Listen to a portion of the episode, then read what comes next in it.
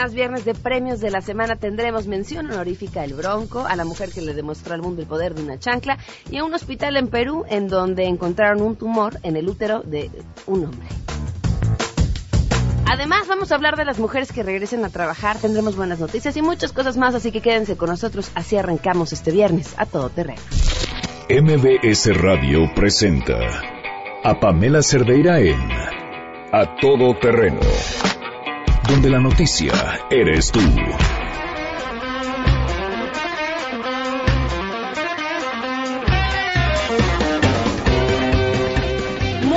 Tardes, gracias por acompañarnos este viernes 7 de octubre del 2016. Soy Pamela Cerdera, los invito a que se queden aquí hasta la una de la tarde. Tenemos muchas cosas que compartirles y por supuesto, por supuesto es viernes de los premios de la semana. Sangre Azteca viene al tiro, tenemos un montón de nominados y lo mejor de todo, por supuesto, los tenemos a ustedes. Las maneras de estar en contacto, el teléfono en cabina 5166-1025, el número de WhatsApp 5533329585, el correo electrónico es a y en Twitter y en Facebook me encuentran como Pam Cerdeira. Tenemos mucho que comentar, pero arrancamos de una vez con la información.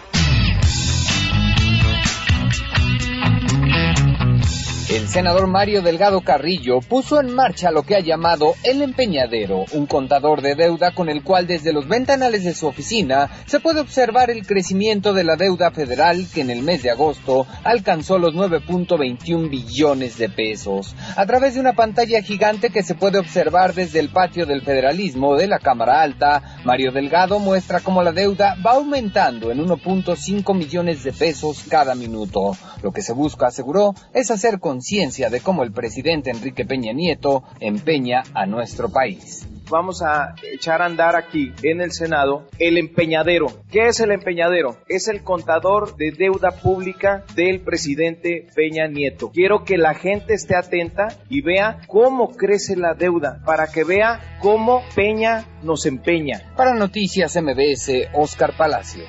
La Cámara de Diputados se acerca cada día más a la aprobación de la Ley de Ingresos del 2007 y a que sepamos con cuánto dinero contará el Estado mexicano para gastar el próximo año año. Esto debido a que la Comisión de Hacienda de San Lázaro determinó que el próximo lunes 17 de octubre tendrá listos los dictámenes correspondientes precisamente a la ley de ingresos del año entrante. La presidenta de esa instancia legislativa y legisladora del PAN, Gina Cruz, indicó que el propósito es que en el Pleno de San Lázaro, es decir, ante los 500 legisladores o los que se encuentren presentes, se lleve a cabo la discusión de esa parte del paquete económico y bueno, pues esto se prevé suceda el próximo martes 18 de octubre.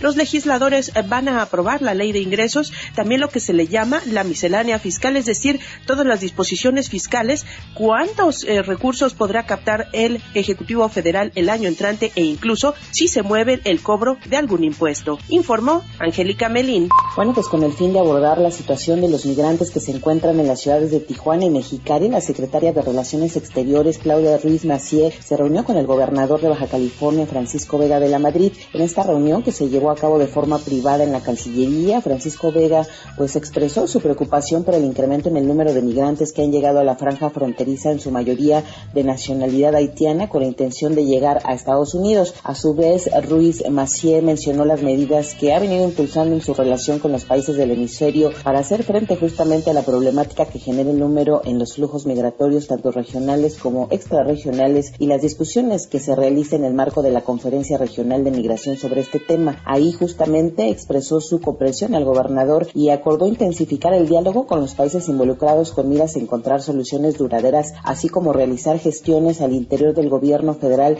esto con la finalidad de darle un cauce adecuado a esta problemática. Finalmente se acordó que Ruiz Macié participará en futuras visitas a Baja California para revisar justamente la evolución de este tema. Para Noticias MBS, Fatsiri Magallanes. Hoy es el Día Mundial de la Sonrisa y Georgina Montemayor, académica de la Facultad de Medicina de la UNAM, nos recuerda que una sonrisa sincera te hará sentir bien, aunque hayas tenido un día pésimo. ¿Por qué reímos? ¿Por qué sonreímos? ¿Tiene que ver con el humor? Sí, eso también es muy complejo entender qué es y cómo se forma, pero también tiene una connotación social. Si nos damos cuenta, reímos más cuando estamos acompañados que cuando estamos solos. Si yo estoy pasando un día pésimo, y empiezo a obligarme a sonreír, empiezo como quiera a liberar endorfinas Son muchísimas las ventajas para sonreír y seguramente tenemos en este mundo tan extraño en el que vivimos muchas oportunidades de encontrar estas incongruencias cognitivas que nos permitirán pasarla bien, sonreír y reír. Les ha informado Rocío Méndez. El secretario de Salud de la Ciudad de México, Armanda Webb, llamó a los diputados que integran la Asamblea Legislativa a no reducir el presupuesto para 2007 para esta dependencia porque señaló que atienden a 4 millones de personas y los retos aún son diversos. Al comparecer como parte de la cuarta glosa de informe de actividades, explicó que para consolidar el programa médico en tu casa se requiere de un despliegue económico para contratar a 2.000 médicos, a quienes se les debe garantizar su seguridad, pues en muchas ocasiones son asaltados en la autopista México-Puebla. Asimismo, llamó a los legisladores a apoyarlos con la instalación de módulos afuera de las escuelas capitalinas, porque tienen un millón de libros de educación sexual que se encuentran varados, pues no se han podido entregar en las aulas de la Ciudad de México por tratarse de zonas federales. Reportó Ernestina Álvarez. Gracias y además de la información, por supuesto, tenemos también muy buenas noticias.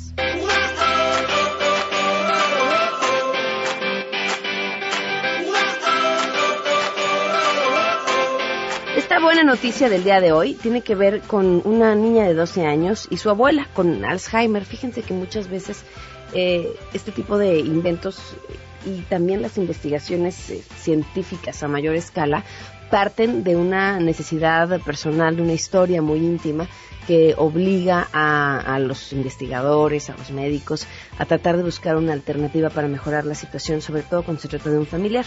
Pero les decía, en este caso es una niña de 12 años. Ella se llama Emma Young y creó una aplicación que se llama Timeless, que es una herramienta tecnológica para las personas que sufren de Alzheimer que puedan ejercitar su cerebro a la par de que tienen una gran ayuda para recordar las caras, los eventos, las fechas y además ubicarse en el tiempo y espacio correctamente.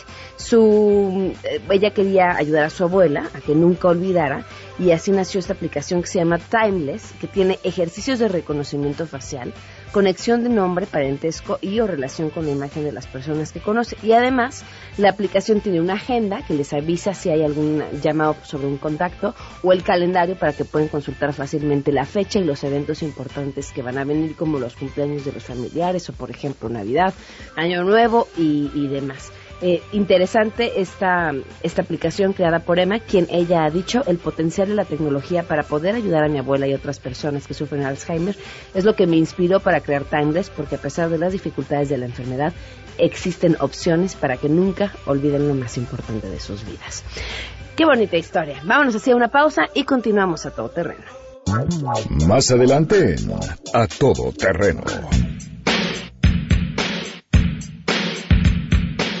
Al regreso, eh, dejaron de trabajar porque tuvieron hijos, ustedes o sus parejas. Bueno, pues, eh, ¿qué tendrían que hacer para ponerse en marcha y de vuelta otra vez en el campo laboral? De eso platicaremos cuando volvamos. Muchísimas mujeres que dejan de trabajar siguen con este tema de quiero volver. Quiero volver porque quiero sentirme valorada en otro aspecto, porque quiero seguir mi carrera profesional, porque ya desarrollé eh, todos mis estudios y ahora quiero volver. Queremos conocer tus historias. Comunícate al 5166-1025. Pamela Cerdeira. A todo terreno. Donde la noticia eres tú. Volvemos. Pamela Cerdeira está de regreso en A todo terreno. Únete a nuestra comunidad en facebook.com. Diagonal Pam Cerdeira. Continuamos. Está con nosotros Laura Jiménez, directora de Ejecutivas en Victoria 147. Gracias por estar con nosotros, bienvenida. Muchas gracias por invitarnos. Victoria 147 es, dime si me equivoco en la descripción, una aceleradora de negocios. ¿Se han, ¿Sí? Sí, sí, sí. con cara de. Se han enfocado eh, principalmente en el tema de las mujeres y en empoderar a, a estas empresarias. Y hay un tema que es básico. Mira, a, aquí nos escuchan muchas mujeres y también muchos hombres y estoy segura que aquellos que son casados y que sus mujeres han dejado de trabajar por dedicarse al hogar, porque tuvieron hijos o por lo que fuera, eh, seguramente entenderán lo que vive una mujer cuando dice voy a regresar, voy a retomar mi vida laboral y te sientes atrasada pues en prácticamente todo porque la experiencia la experiencia es hasta mejor pagada por ejemplo que el, que, el conocimiento, ¿no? Si te dedicaste a estudiar pues no vale tanto como si te hubieras dedicado ese tiempo a trabajar. Sí, de acuerdo. El 60% de las mujeres que tienen a su primer hijo salen de trabajar formalmente. ¿Qué porcentaje? 60. Es altísimo. Sí, es un montón. Que tienen a su primer hijo. Ya tener el segundo es distinto. Ahí la deserción es muy baja. Sin embargo, eh, muchísimas mujeres que dejan de trabajar siguen con este tema de quiero volver. Quiero volver porque quiero sentirme valorada en otro aspecto, porque quiero seguir mi carrera profesional, porque ya desarrollé eh, todos mis estudios y ahora quiero volver. Pero volver es muy difícil. Volver es muy difícil. Primero porque hay muchos miedos asociados a la vuelta. Voy a regresar, pero estoy desactualizada. Eh, duré ocho años, ¿cómo explico eso en una entrevista de trabajo? ¿Cómo pongo el tiempo que dejé de trabajar en mi currículum? O sea, desde esos miedos básicos de presentarse, ¿no? ¿Voy bien o no? ¿Esto ya se sigue usando en, en Sí, cuanto a la ropa o no? ¿Qué me pongo? ¿Cómo me- Claro. Exacto. Porque sabes que además cuando uno deja de trabajar todo, cambia. O sea, lo, como te vistes cambia, como te peinas cambia, porque cambian un poco las prioridades. Entonces, hay muchísimas inseguridades solo para presentar su CV, para ir a la entrevista, para hablar frente a otras personas. Y, parte del mío es explicar qué hice en, estos, en ese tiempo. Nosotros hemos trabajado este programa, eh, bueno, del que vamos a hablar más adelante, en varias veces y lo que nos damos cuenta es que las mujeres que han dejado de trabajar dos años o que han dejado de trabajar ocho años tienen las mismas inseguridades. Y son muy profundas porque tienen que ver con me van a valorar, voy a tener el tiempo, cómo me voy a organizar. ¿Sabes? Cuando uno está en la casa, uno siente que este tema logístico de cómo me va a organizar, cómo va a salir, cómo va a llegar, cómo va a volver, quién los va a recoger, es muy grande para poderlo manejar. Y adicional al tema del apoyo de su jefe, eh, al apoyo de su pareja, el apoyo de su suegra, el apoyo de su que es todo un entorno que también tiene que entender el regreso a trabajar como algo positivo para la familia y no solo para ella. Ahora, ¿qué les está pasando a la hora de regresar a trabajar? O sea, ¿sí cómo reciben las empresas estés de dos a ocho años que dejaron de hacer? Bueno, pues primero, eh, la mujer que vuelve a trabajar tiene que saber que es muy difícil regresar al mismo cargo que ella tenía cuando, cuando se salió. Y sí es necesario hacer algunas concesiones. Esas concesiones no todas son malas y no son para largo plazo. A veces sienten que, ay, vuelvo a trabajar, pero me toca empezar desde un nivel más abajo. Sí, pero con su experiencia seguramente lo va a poder subir. Eh, muchos de sus miedos son en cuanto a los horarios, en cuanto a eh, cómo va a ser mi vida de ahora en adelante y la vida de mi familia y de todo mi núcleo, porque por supuesto cuando la mujer entra a trabajar cambia la vida de todos. Entonces, eh, lo que nosotros nos hemos dado cuenta es, es un talento que existe, que tomó la decisión de retirarse primero por maternidad, pero también muchas es porque eh, decidieron estudiar, porque se fueron del país y regresaron, ¿no? Entonces hay muchos aspectos y no solamente es la maternidad la que hace que una persona decida dejar de trabajar. Eh, es un reto volver, es un reto, pero si no empiezan por estar seguras de cómo se arma su CV, cómo me presento, cómo voy a una entrevista, pues es mucho más difícil la contratación A ver, y llegar a acuerdos ahí. Les explicas cómo llenar ese hueco en el que no estuvieron trabajando. Claro. ¿Cómo? ¿Qué pones? Pues la verdad, o sea, hasta donde dejó de trabajar y los años que no trabajó deben aparecer, o sea, no es algo que se deba ocultar.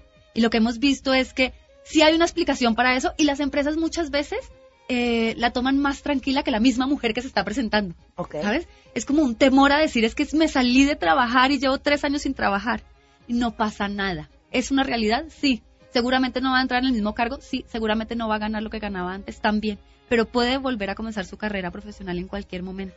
Ahora, hace fa- si hacen falta apoyos, bueno, más que apoyos, creo, una infraestructura alrededor de las mujeres que trabajamos. Si no tienes la fortuna de eh, que te ayude tu mamá o que tu esposo también sea cooperador o que quizá tengas en casa alguien que te pueda echar la mano, es bien difícil. Sí, es muy Faltan guarderías, eh, hay trabajos, eh, hay quienes somos realmente afortunados y no dices, el festival escolar como si te tienes que ir corriendo porque hay una enfermedad y nadie más puede atenderlo, lo entienden. Pero hay trabajos donde no y donde las mamás tienen que sacrificar eh, momentos en los que, mira, ni pierde tanto que no estés en la chamba y que sí eran realmente importante que estuvieras con tu familia. Sí, sí, eso es lamentable. O sea, hay una falta de infraestructura. Lo que hay es muy costoso. Cuando buscamos guarderías que sean de 7 de la mañana a 7 de la noche, pues son muy, muy caras, no es el acceso para todos. Eh, sí hay muchos temas logísticos, digamos, por resolver, que hoy en día la mayoría lo apoyan con familia, eh, pero si no, pues toca tener una red de apoyo de o nanas o una persona que le ayude, porque lamentablemente es así. Sin embargo, con las compañías que nosotros trabajamos, porque aunque Victoria 147 es conocida por ser una aceleradora para emprendedoras, también tenemos un área muy grande de ejecutivas. Y trabajamos con empresas que justo están buscando ese talento que está en el mercado, que justo quieren buscar colaboradores con vidas más balanceadas. Y ese ejemplo que tú pones del Festival del Niño, lo veo claramente para mujeres y las empresas cada vez son más conscientes de cómo vamos a hacer para que las personas crezcan también personalmente, pero lo veo en una tendencia al alza en hombres. O sea, los hombres son los que están pidiendo quiero balancear mi vida, yo también quiero ir al festival de mi hijo. también es importante que ellos Claro, y las empresas son cada vez más conscientes que si quieren tener el mejor talento, tienen que dar las condiciones para que sea un talento balanceado. Oye, además yo quiero pensar que cada vez menos, y ojalá los que nos escuchen puedan asegurar que así es, se valora el hora, perdón, la hora nalga, pero es que no, no hay otra forma de llamarlo. O sea que el, ¿por qué tendrías que estar de 7 a 7 o de 7 a 5 con las pompas en un asiento si tu trabajo a lo mejor lo puedes sacar en 5 horas? Porque eres eficiente, porque no vas a perder el tiempo en el cafecito o en otra cosa. O, o es más, hasta para muchas empresas es más conveniente que lo hagas desde tu casa. Sí, sí. Eh, definitivamente es así, implica un cambio de mindset para todos en la organización. O sea, para la persona, muchas veces encuentro que en los corporativos tienen flex time o tienen home office y las personas no los toman por el miedo a no me van a ver en la oficina. no van a saber que yo estoy ahí, entonces ya no me van a tener en cuenta para el proyecto o lo que viene. Entonces es un cambio de mindset para todos, para el jefe que tiene que quitarse de la cabeza el pensar de eh, si estará trabajando, si estará tomándose un café, estará sentado, me va a entregar o no me va a entregar. Tiene que cambiar toda la cultura organizacional. Pero es una tendencia que se va a quedar, o sea, esto va a ser así porque las personas están dispuestas a trabajar por resultados. y cada vez los millennials que están más en las organizaciones, pues buscan este tipo de trabajos. Hay un tema que cuando hablamos de las mujeres en el trabajo, ya sea regresar después de haber tenido un hijo, después de una pausa importante, eh, con el que lidiamos siempre, o si no siempre, creo que gran parte de, nuestra vida, que es la culpa. ¿Cómo, cómo tratan eso con, las chavas que llegan con ustedes a, buscar asesoría? Hacemos muchos talleres sobre el tema de culpa. El tema de culpa es aprender a asumir las decisiones que toma cada persona. se me va a quitar la culpa cuando yo me sienta feliz y siento que es un beneficio para mí, para mi familia y para todo mi entorno el hecho de que yo esté trabajando, que esté realizada y que esté haciendo una actividad que a mí también me llena. Em, hay que asumirla, cada persona la asume distinto. Creo que no hay que negar que todas alguna vez en nuestra vida hemos pensado, Dios mío, siento tanta culpa de venirme a hacer esta, esta entrevista o esta reunión y por esto haber dejado a mi hijo sin ir a la escuela o que hoy no puedo ir al festival. Pero la verdad es que es que el papel de padres y madres cada vez está cambiando más. Em, siento que los hijos cada vez valoran más que sus, que sus papás, mamás y papás estén trabajando, valoran más que em, se encuentren realizándose profesionalmente. Y creo que es un tema de manejo de la mujer, del entorno, de su familia, eh, que muchas veces la, la culpa empieza desde ahí, ¿no? Desde las preguntas que te hacen tus amigas de, ¿en serio vas a trabajar? Alguien alguna vez escribía que había ido a, no sé, una reunión o algo así, y una persona, ay, ¿eres mamá? Sí. ¿Y dónde dejaste a tus hijos? Y estaba furiosa porque si aquí hay 50 hombres, todos son papás, y a ninguno le preguntaron, ¿y dónde dejaste a tus hijos? Porque a mí sí. Sí. Porque seguramente esos hombres o los dejaron con la mamá o los dejaron con alguien, ¿no? también a mí me está ayudando mi esposo ahorita o me está, no, y, y no pasa, nada. Yo sí creo que mm, papás y mamás, eh, lo mejor que les podemos, bueno, entre las mejores cosas que les podemos dar a nuestros hijos es que tengan papás felices y mamás felices. Y si es el trabajo, de entrada por, por la necesidad que representa, pero además tienes la fortuna de trabajar en algo que te apasiona, esa felicidad no lo paga nada. Y, te quiero contar, por ejemplo, cuando yo estaba embarazada, eh, siempre me preguntaban, oye Laura, ¿y vas a volver a trabajar? Claro, claro. ¿Sí? Y yo le decía, nunca nadie le ha preguntado a mi esposo eso. nadie le preguntó a mi esposo, oye, ¿vas a volver a trabajar después de tener a tus hijos? Porque es lo obvio, lo natural, ¿no? Y, y, y, y, son ese tipo de dificultades las que hacen que se... ¿Será que es la decisión correcta la que yo estoy tomando, no? Que hacen cuestionarnos. Em, pero yo estoy de acuerdo, o sea, creo que las personas felices tienen niños felices, creo que no es la única forma como las personas se tienen que realizar. Eh, creo que hay toda una, una red de apoyo para las mujeres que quieren ir a trabajar. No estoy diciendo que ese sea el único camino, ni que sea el mejor camino. Lo que digo es que si es la decisión de alguien, qué bueno uno poder contar con personas que lo asesoren y, y, y, encontrar otras mujeres que se, tienen los mismos obstáculos, que viven lo mismo, ¿no? Y que saben cómo resolverlo y nos pueden ayudar a crecer. Oye, me preguntaron cuando me casé, está peor que el tuyo. ¿Y te va a dejar trabajar? Y yo, ¿qué? ¿Cómo? O sea, tengo que pedir permiso. Eh, ¿Cuándo va a ser el taller? Mira, el taller va a ser el 21 de octubre, que es un viernes. Lo hacemos de 2 de la tarde a 7 de la noche. Es un taller súper interesante porque lo dictan diferentes expertos. Entonces empieza con un experto que es un coach maravilloso y, y empieza por la reflexión de, bueno, ok, ¿por qué quiero volver a trabajar? ¿Estoy preparada para volver a trabajar? ¿Qué impacto va a tener eso en mi vida? Porque por supuesto va a tener que volver a reorganizar las horas, eh, el tiempo que dedico. Entonces, como de ser muy conscientes de lo que implica volver a trabajar para que de verdad sea una decisión de largo plazo y no que vuelva y diga, ups, creo que me equivoqué, ya no quería estar acá. Después mm, tenemos también a otra experta que se llama María Fernanda Garibay, nos ayuda en el tema de pues cómo plasmar mi experiencia en el CV, cómo lo pongo, cómo pongo los años, ¿no? Eh, cómo explico arriba, pues que tal vez no estoy tan actualizada porque hace cinco años dejé de trabajar. Entonces, eh, miramos el formato, miramos la forma en que nos sentimos cómodas, que esto sí está reflejando lo que queremos volver a hacer, porque además muchas mujeres dejaron de trabajar y ya no quieren volver a lo mismo. Okay. ¿No? Entonces, ahora, ¿cómo hago para hacer este cambio en mi vida? Luego seguimos con una parte de entrevistas personales de cómo explicar los miedos que tengo, ¿no? Cómo contesto en una entrevista, cómo me preparo, cómo me actualizo antes de la entrevista, bueno, todos esos tips. Y al final cerramos con, eh, con la entrega, digamos, de los CVs a diferentes headhunters que trabajamos con Victoria 147. Entonces ya las personas que tienen que hacer ajustes, pues se los llevan, hacen los, los ajustes y no los envían, o si no, en ese momento nos lo entregan. En su página muy padre. Hay, más información sobre esto? Sí, es eh, www.victoria147.com y tenemos un mail para que les, a las que les interese, pues nos puedan escribir y poderles mandar toda la información, que es contacto arroba victoria147.org. Y además, eh, Victoria 147 es parte del jurado de Marte MX.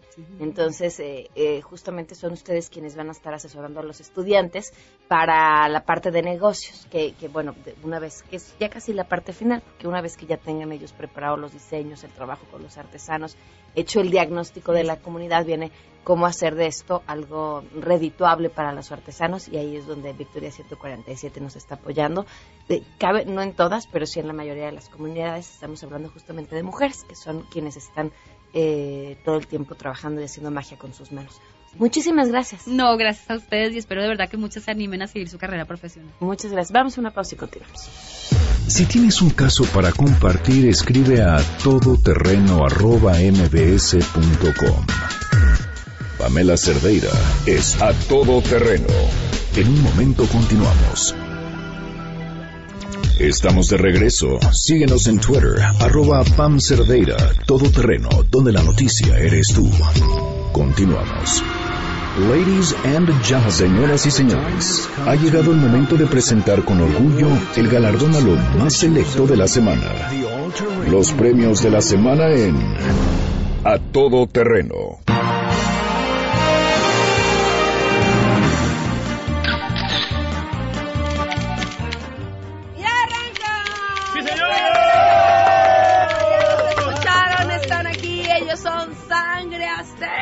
Señor!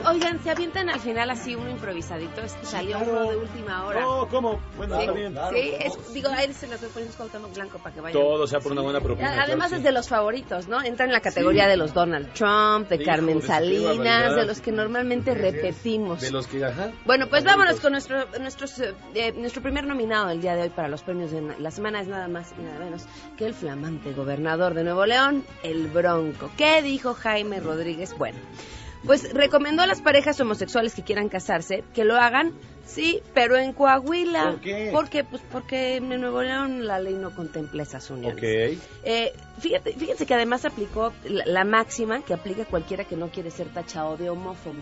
Empieza siempre la frase con yo tengo amigos gays.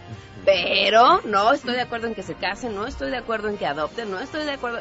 Pues más o menos así fue el discurso del Bronco. Lo que él no sabe es que la Suprema Corte de Justicia ha declarado justamente esas leyes de Nuevo León que invalidan el matrimonio entre personas del mismo sexo como como inconstitucional. Órale, carnal. Y de hecho, días antes de que diera esta declaración, la misma Suprema Corte de Justicia había otorgado el amparo a más o menos, no me acuerdo, creo que son 48 personas, para que se casaran en el estado de Nuevo León. Entonces, digamos que más allá de dejarnos saber eh, que es de un estilo eh, conservador, por llamarlo de alguna forma, eh, antiderechos humanos, por Ah. llamarla de otra más correcta y adecuada, pues tampoco estaba muy informado. Así que para el Bronco, que quiere ir por la grande, vamos a cantarle algo. sangre azteca. Dale, bronquito. Si quieren estar conmigo en la tierra de los leones, si quieren buscar amores de los que aman de verdad, el consejo de un amigo que les ama y que les quiere y que siempre los entiende y que aquí lo van a encontrar, pero cásense en otro lado, tal vez allá por Saltillo, cásense por otro lado, si ya encontraron amigo juntos lo pueden lograr. Se los dice el gran bronco, amigo. ¡Bien, sangre azteca! Ay, son lo máximo, me alegran mis viernes. Desde el jueves me los alegran, imagínense. Vámonos con nuestra siguiente nominada. Eh, oigan, ¿alguna vez su mamá les pegó con la chancla? Hombre. Sí les tocó la chancla voladora. tengo aquí el tatuado todavía en la espalda. No inventes, no Sí, seas lo payaso. juro. A mí me tocaba con la pala de madera con la que cocinaba. Uy, en la mano, en la mano. Uh, No, el- en las pompas. ¿En serio? Y, me la- se rompió. Sí, el de la plancha, el, el- el cable de la plancha. El cable. El cable de la playa, eso sí está muy violento. Mi ¿no? mamá era modista y con la cinta métrica. Ah, ah, no duele. No, ¿cómo no? Yo uno que era de modista y no herrero o algo así. Era metro. Era metro. Miren, se ve que ustedes se portaban mal aquí los muchachos, no tienen nada que opinar sobre cómo los trataban. Ellos se portaban bien, muy bien. Bueno, pues esta mujer aplicó la de la chancla, pero no a sus hijos. Ella lo aplicó nada más y nada menos que a un cocodrilo. El video que se ve eh, en internet, por supuesto, que sucede en un río, en algún lugar del territorio del norte de Australia, donde se encuentra esta mujer, está además así como cazándolo, ¿no? Porque se ve que el cocodrilo se está acercando hacia donde está ella y ella está así paradita, na- nada más lo está viendo, nada más no se mueve, lo está viendo, así como lo está retando. Y en eso agarra y como que se quita la chancla y lo sigue viendo, así como, a ver, atrévete, atrévete acá, ¿no? Y en eso el cocodrilo se sigue acercando y en eso agarra a la señora, pero así con toda la paz y tranquilidad, mientras quienes la están grabando así como, oh, mira, no, lejos, mucho más lejos que la señora valiente sola, el cocodrilo y ella. Y el cocodrilo se sigue acercando y la señora con la chancla en la mano lo sigue observando, lo mide. Y en eso hace como que se lo va a aventar, porque ni siquiera se la avienta. No. Y el cocodrilo ¡ah! se regresa y se va. Vamos a dedicarle esta, algo a esta valiente. Claro que sí. Venga. Un chanclazo al cocodrilo. Es lo que le quiero dar. Un chanclazo al cocodrilo. Yo lo lograré espantar. En la ropa, en la gola y huirá. ¡Ah, sangre azteca! Sí, señor. Va a ser un éxito esa canción, me gustó. Vámonos con nuestra siguiente nominada a la peor mamá del año. Y lo curioso de que la peor mamá del año la nombro yo así, pero seguramente habrá mucha gente que no esté de acuerdo conmigo y que cause mucha controversia. Sí, sí, está muy difícil. Otro video que se hizo viral en la semana trata de una señora eh, que está rapando a su hija y cuenta la historia que la hija se burló de una compañera eh, que está siendo tratada con quimioterapia por un cáncer y entonces la hija como se burló de la compañera la mamá decidió castigar a su hija poniéndole un eh, pues sí castigo ejemplar nada más y nada menos que raparla y yo veía el video de la rapada en el que si ustedes no lo han visto les, les platico más o menos o se los describo la niña está Sí. hincada en el piso. Miren, vamos a escuchar tantito. La tiene hincada en el piso. La niña está hincada, la mamá le está rapando el pelo y yo veía y decía, a ver, si yo fuera la mamá de la niña molestada, seguramente me parecería un castigo adecuado, ¿no? Ejemplar. Hasta ahí. Pero grabarla, o sea, además de además de la humillación que implica rapar a alguien, grabarla y hacer que esto se vuelva viral y que todos lo conozcamos y que todos la veamos llorar así, No sé. ¿Y ellos fueron los que lo subieron? Porque Pues- qué tal que a lo mejor la mamá y alguien llegó y... Pues entonces no la rapes en público, ¿no? Ah, no la rapes donde hay alguien más y si hay alguien más con un teléfono. Eso sí, Tampoco razón. se lo permite. O sea, hay cosas que no se valen. No, no, y ¿no? hasta canción le van a poner. Y, y saben que es un tema, independientemente de que pensemos si lo que el castigo era o no lo que la hija merecía, Claro. la, la crueldad se aprende y la forma en la que educamos a nuestros hijos dice mucho. Dice mucho más lo que les hacemos que lo que les decimos. O sea, tú no le puedes decir a un niño, no pegues y soltarle un trancazo, ¿no? Este, no digas mentiras porque te va a crecer la nariz. Y, y- y es- es- ese tipo de cosas son las que finalmente construyen chavos así. Claro. O sea, la habrá hecho conciencia la chava del daño que le hizo a la otra molestándola. No sé, pero el No creo. resentimiento que va a tener contra la mamá por el resto de su vida. Va a ser gigante. O hasta contra la misma chica, ¿no? Seguramente la culpará por, por el castigo que le dieron, aunque ella fue la culpable. Exactamente. Pero bueno. Cántale algo está mal. ¿Cómo no? Tenemos algo muy alegre, muy, muy garantizado. Esto que dice así.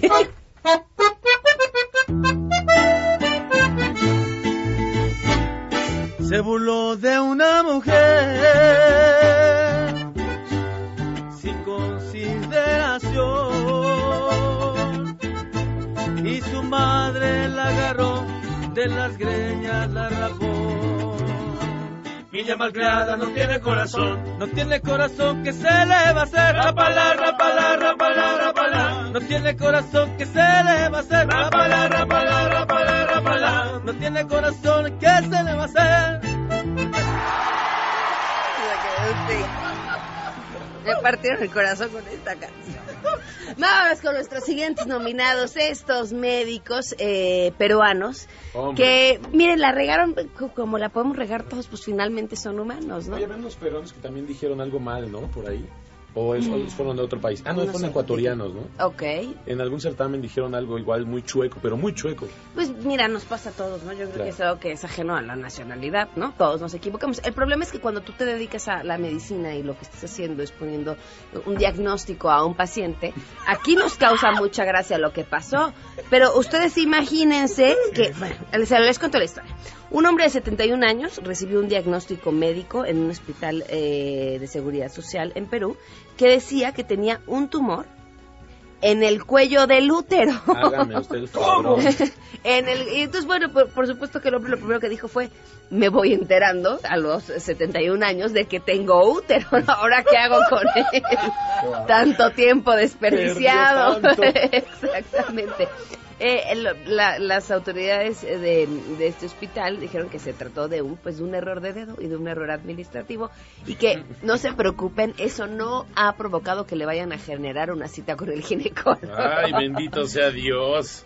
Aquí nos reímos, pero les digo, imagínense que fuera al revés. Hace no mucho tiempo en Estados Unidos eh, hubo una noticia similar, bueno, similar por las cuestiones. Era una mujer ya muy mayor a quien le había llegado un resultado positivo de embarazo, ¿no? Y por supuesto que le causó la misma gracia que a este señor saber que tenía útero. No, Pero, claro. pero les digo, o sea, imagínense eh, una prueba de VIH positivo a una No, no, no, persona sí, que sí, no hay cosas que es, o sí sea, se sí. pueden coincidir y, Y- y te dan, ¿no? y que puede ser pues mucho Peligroso. Ahora, más que nada el quitarrisas, ¿no? Sí, claro. Viene sangre azteca. ¿Cómo no?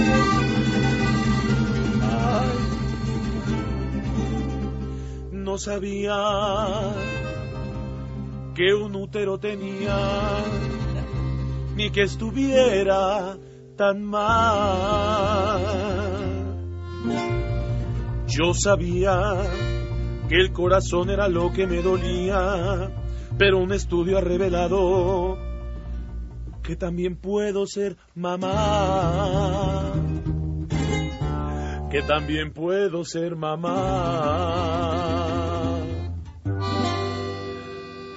Y también puedo ser papá. ¡Eh, eh, eh! Y como dice, ay que doctor salió tan güey, la la la la.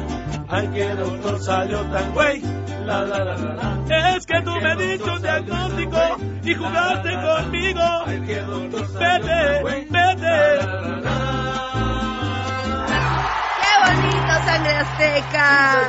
Soy su fan, Sangre Azteca. Vámonos con nuestro siguiente nominado. Bueno, pues ahora que esta semana, por ejemplo, los robos, sobre todo en periférico en la Ciudad de México, han estado al tiro. no, uno, uno, si saca el teléfono mientras ve en periférico, seguro se encuentra un asalto. Y eso sí, la policía, ah, cómo se ha puesto al tiro para agarrarlos, a todos los agarran. Digo, qué interesante, si ni la cara se les ve en la foto, pero todos los están agarrando de molada. Bueno, pues ojalá sea así. Ojalá sea así y ojalá no salgan pronto. Hay, Ojalá. Hay otro temita, que es el de la denuncia, y luego los que somos víctimas de asalto preferimos Y no el denunciar. sistema está difícil también. Exactamente. Pero bueno, ah, cambiando de tema, eh, no íbamos a los asaltos en periférico, íbamos a lo que sucedió en eh, Yucatán. Se robaron un burro. ¿Cómo? Eh, sí, un burro. Pero es que la historia es, por cierto, pueden estar tranquilos, el burro ya fue recuperado. Ah. El, el dueño del burro, eh, de 39 años, empezó a recibir mensajes por WhatsApp donde le decían, dame mil pesos y luego dame 500 por tu burro. Él le ofreció 300 y hasta 400, pero el que se había llevado al burro no quería. Finalmente acordaron cierta cantidad. Qué bueno. Sin embargo, el, el, el del burro secuestrado fue a, con las autoridades municipales a decirle que le habían robado su burrito, que le estaban pidiendo una lana. Y, fue, no, no, no, se montó, un, se montó todo un operativo. y en cuanto el secuestrador cobró el rescate del burro, fue detenido.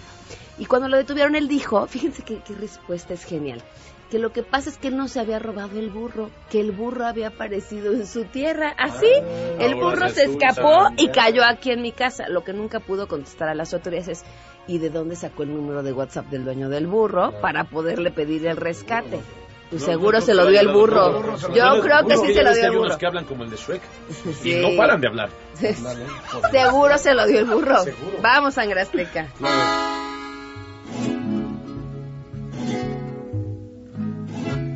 Estoy llorando por Filemón. Todo se nubla a mi alrededor. Lo secuestrado un chamaco gijón. Un WhatsApp me ha mandado y un rescate me ha pedido. Sufre, Filemón. ¿Pa' qué te andas brincando? En otra propiedad, por eso te andan secuestrando. Sufre, Filemón. ¿Por qué te andas buscando en otra propiedad? Por eso te andan secuestrando. ¡Viento, sangre azteca! Vámonos con nuestro siguiente nominado. Bueno, no podemos nominarlo porque ya murió y es de mal gusto nominar a las personas que ya murieron. Claro. Pero vamos a, es la nominada, yo creo, vamos ¿no? a contar su historia. Tomás Rangel descansa en paz de 52 años, convivía con algunos familiares, esto en el Estado de México, cuando pues se tragó una abeja que ¿Cómo, cayó en su cómo? cerveza. O sea, la abeja cayó en la cerveza y él pues se la tomó y estaba tomando pulque y cerveza y en uno de esos tragos pues echó a la a la abeja claro. y la abeja lo picó seguía y entonces se atragantó y lo intentaron llevar a- al Se le inflamó hospital. yo creo, ¿no? Pues yo, yo, yo creo que ha de haber ¿Y sido no eso. Ajá. Y entonces pues Se le inflamó a los o como una astilla, ¿no? pues no, no, el le problema es que si te picas, luego luego se inflama. Claro. Y se inflama cañón la zona. y entonces ya no puedes respirar. respiró? Ya no respiró. El, el aguijón Justo- lo clava y se inflama. Sí, claro. Ujú. Sí, sí, sí. Sí, así, es Sí. una cosa terrible. Así que no beban muchachos. No, hay que dejar eso. O no beban donde haya Hay que abejas. ponerle coladera a la tapa. Sí, revisar antes de tomar. ¿Esa, esa es la lección? Sí. Con coladeras tomar el pulque. Está bien, sangre azteca. Venga.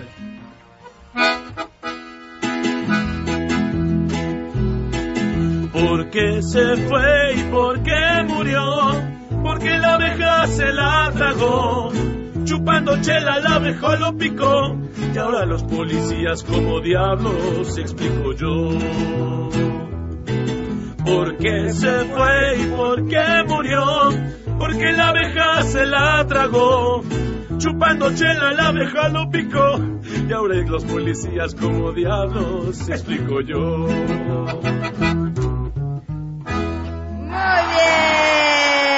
Sangre azteca. Vámonos con nuestro siguiente denominado. Lord Jodidos fue como le pusieron a este muchachito. Ay, qué hombre. ¿Saben qué? Nunca falta el amargado en las redes sociales, pero creo que nosotros hacemos mal en ponerles tanta atención. Claro. Porque generalmente por 10 comentarios positivos o 20 comentarios positivos, siempre aparece el, el mal, el mal rollo, ¿no? El que quiere tirar eh, cochinada, que nada más dice groserías, que nada más insulta, y decidimos ponerle toda nuestra atención a ese y no a los demás. Esto fue después de que una persona pidiera ayuda para un señor de escasos recursos que necesitaba una silla de ruedas.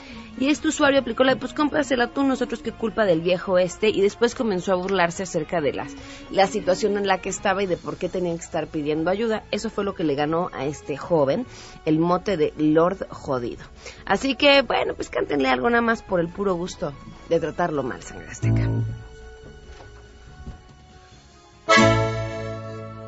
Ojalá te arrepientas de haberme humillado y marcharte conmigo. Sé que no debo odiarte, pero es imposible tratar de olvidar lo que hiciste conmigo. Ojalá te arrepientas, te voy a bloquear por haberme ofendido. Ojalá cada gota de llanto te queme hasta el alma, ojalá que no encuentres la calma. Ojalá te arrepientas. ¡Qué bonito! Es el himno para los trolls, sangre azteca. Muy bien. Vámonos con el amor, sangre azteca. Ay, este está Esta buenísimo. pareja que tenía tres meses de estar casados, una pareja de ella 24 años, él 68 años. 44 años de diferencia, Es muchísimo, sangre ¿no? azteca. No sé qué tan, qué tan, qué tan cierto sea Pues, eso. eh, así estaba En- una así estaba una pareja, ¿no? Y, y les preguntaban este que cómo le hacían, ¿no? Sobre todo a la hora de de, de- De ciertas sexo. cosas. Ajá. De exo, de, exo. cosas. Y entonces este ella le dijo, "No, pues estamos en, en tratamiento." Ah, ¿cómo que están en tratamiento? ¿Y funciona así? Estamos en tratamiento y funciona bien. ¿Y en qué consiste? Pues mira, él trata y yo no. Y así. Así funciona la cosa. Bueno, el tema no solo es que se llevan 44 años, sino que además se dieron cuenta mientras hojeaban un álbum familiar, le ponen aquí, del anciano. Ay, 68 años tampoco es un anciano, no se la huelen. Pero bueno, cuando eh, hojeaban un álbum familiar, se dieron cuenta que se trataba de, y aguantense las ganas de vomitar, abuelo. ¿Cómo es posible? No es cierto. Eh, y sangre azteca, canten algo ustedes, yo ya no puedo decir.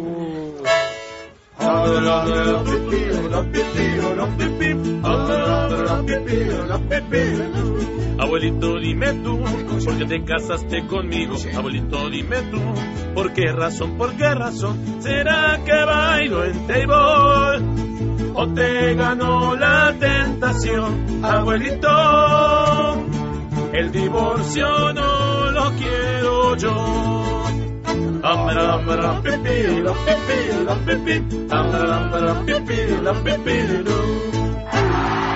Pues si no lo va a querer, ella es bailarina y él un millonario de Miami. Ahí está el asunto. Así es. Ahora sí, sangre azteca, listos. Los últimos dos nominados que pues se nos colaron, ¿verdad? Sí, Eh, el- sí. el- uno de ellos es Cuauhtémoc Blanco, que es de los favoritos, porque la Fiscalía, Fiscalía de Morelos confirmó la autenticidad sobre la firma de Cuauhtémoc Blanco en un contrato con el eh, Partido Socialdemócrata. Esto en el que aceptó ser el candidato para la presidencia municipal de Cuernavaca a cambio de un pago por, ahí agárrense, nada más, 7 millones ¿Cómo de crees? pesos. Wow. Entonces que siempre sí, pues le pagaron para que aceptara ser el candidato y él dijo, bueno, pues gane o pierda, ya me embolsaré mis 7 Sí, claro, millones de ya, ya pesos. Ya le damos a Cuauhtémoc Blanco. Tenemos algo, a ver, se me ocurre, no sé. Échale una cumbia.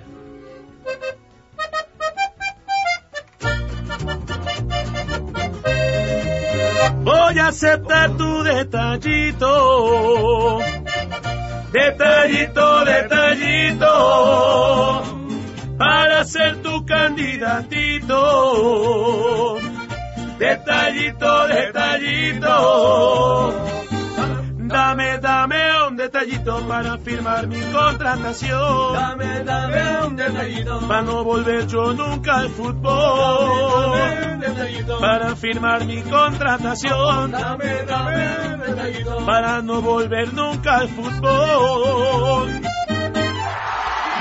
Sangre Sangre Azteca. Sí, señor. y vámonos con nuestros últimos nominados porque no se podían irnos irse libres. Bueno. ¿qué, ¿qué sucedió? Son tres personajes. Uno de ellos es un senador, el otro es un empresario y el otro es un funcionario de la Secretaría de Comunicaciones y Transportes. El senador es Emilio Gamboa.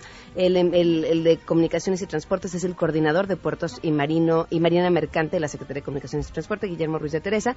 Y el empresario es un empresario yucateco, Emilio Díaz Castellanos. Bueno, pues, ¿qué hicieron? De entrada, volaban en su helicóptero, así elegante y felizmente como estaban, y el helicóptero aterrizó en una zona protegida, para que después, por supuesto, los señores pudieran bajarse cómodamente y subirse al yate. Fueron fotografiados, evidenciados, el senador respondió que pues que él no sabía que él era invitado, que pues que él lo llevaban, que no era su helicóptero, que él no sabía que era una zona protegida. Resulta que ahora la multa nada más va a ser para el piloto y para la empresa que renta los helicópteros, que él había sido eh, invitado por el empresario. A ver, ¿Cómo? cómo? A ver. Cuéntanos, contanos. o sea, yo digo, más allá del tema de, eh, de que estaban en una zona protegida y de que habla de impunidad y de que hay rumores de que no es la primera vez que eso sucede ni que se mueven por ahí, eh, me pregunto otras cosas. ¿Qué? Si juntamos un empresario, un senador y un funcionario, ¿cómo puede llamarse la obra? Eh, Pues no negocio. ¿no? Negocio. No sé. Sí, Podría eso- ser. yo creo que Podría sí, ser un lógico. ¿no? O sea, yo, yo creo que habría que ver ¿La a- risa en hacia vacaciones? qué aguas navegaba ese yate. Viene de ahí algo improvisadito, sangre azteca. Este, pues algo alegre, ¿no?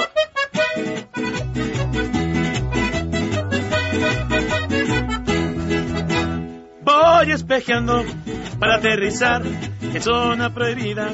Ella te agarrar. Voy navegando, pero no voy a nadar. A mí me invitaron y no es para pasear. Izquierda derecha, arriba y enfrente, arriba y enfrente, izquierda derecha, izquierda derecha, arriba y enfrente, arriba y enfrente, izquierda. Dos, tres. Qué bárbaros, esta parece que están conectados y todo, qué rápido se agarran la onda. Bien, Sangre Azteca, sí, nosotros queremos que Sangre Azteca nos cante al oído que tenemos. Claro, solamente entren a la página www.sangreazteca.mx. Ahí encuentran nuestros datos. Márquenos también al 4611-4580. 4611-4580 y ahí nos pueden contratar. Muchas gracias. Gracias, Pam. Gracias. Gracias, chicos, nos escuchamos el lunes a las 12 del día. A todo terreno, igual, soy Pamela digo y los espero el lunes. MBS Radio presentó a Pamela Cerdeira en A Todo Terreno. Te esperamos en la siguiente emisión, A Todo Terreno, donde la noticia eres tú. MBS Radio, en entretenimiento, estamos contigo.